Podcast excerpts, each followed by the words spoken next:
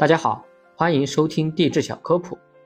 本集我们要讲的是古生代的第一个时期——寒武纪。古生代的时间在2.5亿到5.4亿年前，分别为寒武纪、奥陶纪、志留纪、泥盆纪、石炭纪和二叠纪。最初的寒武纪是从4.85亿年到5.41亿年。寒武纪是显生宙的开始。在5.4亿年前，或潘诺西亚大陆形成的六千万年后，潘诺西亚大陆分裂成四个大陆，分别是劳伦大陆、波罗的大陆、西伯利亚大陆和冈瓦纳大陆。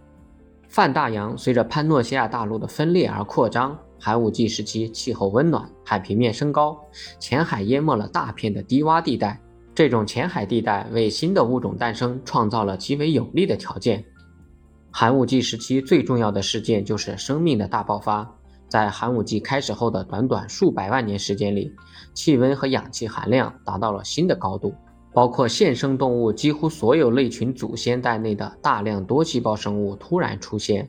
这一爆发式的生物演化事件被称为寒武纪的生命大爆炸。带壳、带骨骼的海洋无脊椎动物趋向繁荣，它们以底栖生活为主。以微小的海藻和有机质颗粒为食物，其中最繁盛的是节肢动物三叶虫，故寒武纪又称为三叶虫时代。其次是腕足动物、骨背动物、棘皮动物和腹足动物。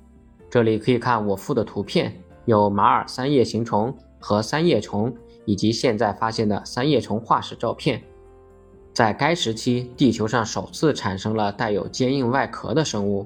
捕食者靠着敏锐的复眼和矫健的游泳能力，与善于躲藏的被捕食者构建起最初的食物链，推动着生物进化。其中身长一米多的奇虾是当时的最强捕食者，还有欧巴滨海蝎、三叶虫、冠带虫、古杯生物都是这个时期的代表生物。我附的图片中就有奇虾、内克虾、昆明鱼、怪带虫、欧巴滨海蝎。感谢您的收听，如果想了解更多地质科普，欢迎关注我的其他专辑。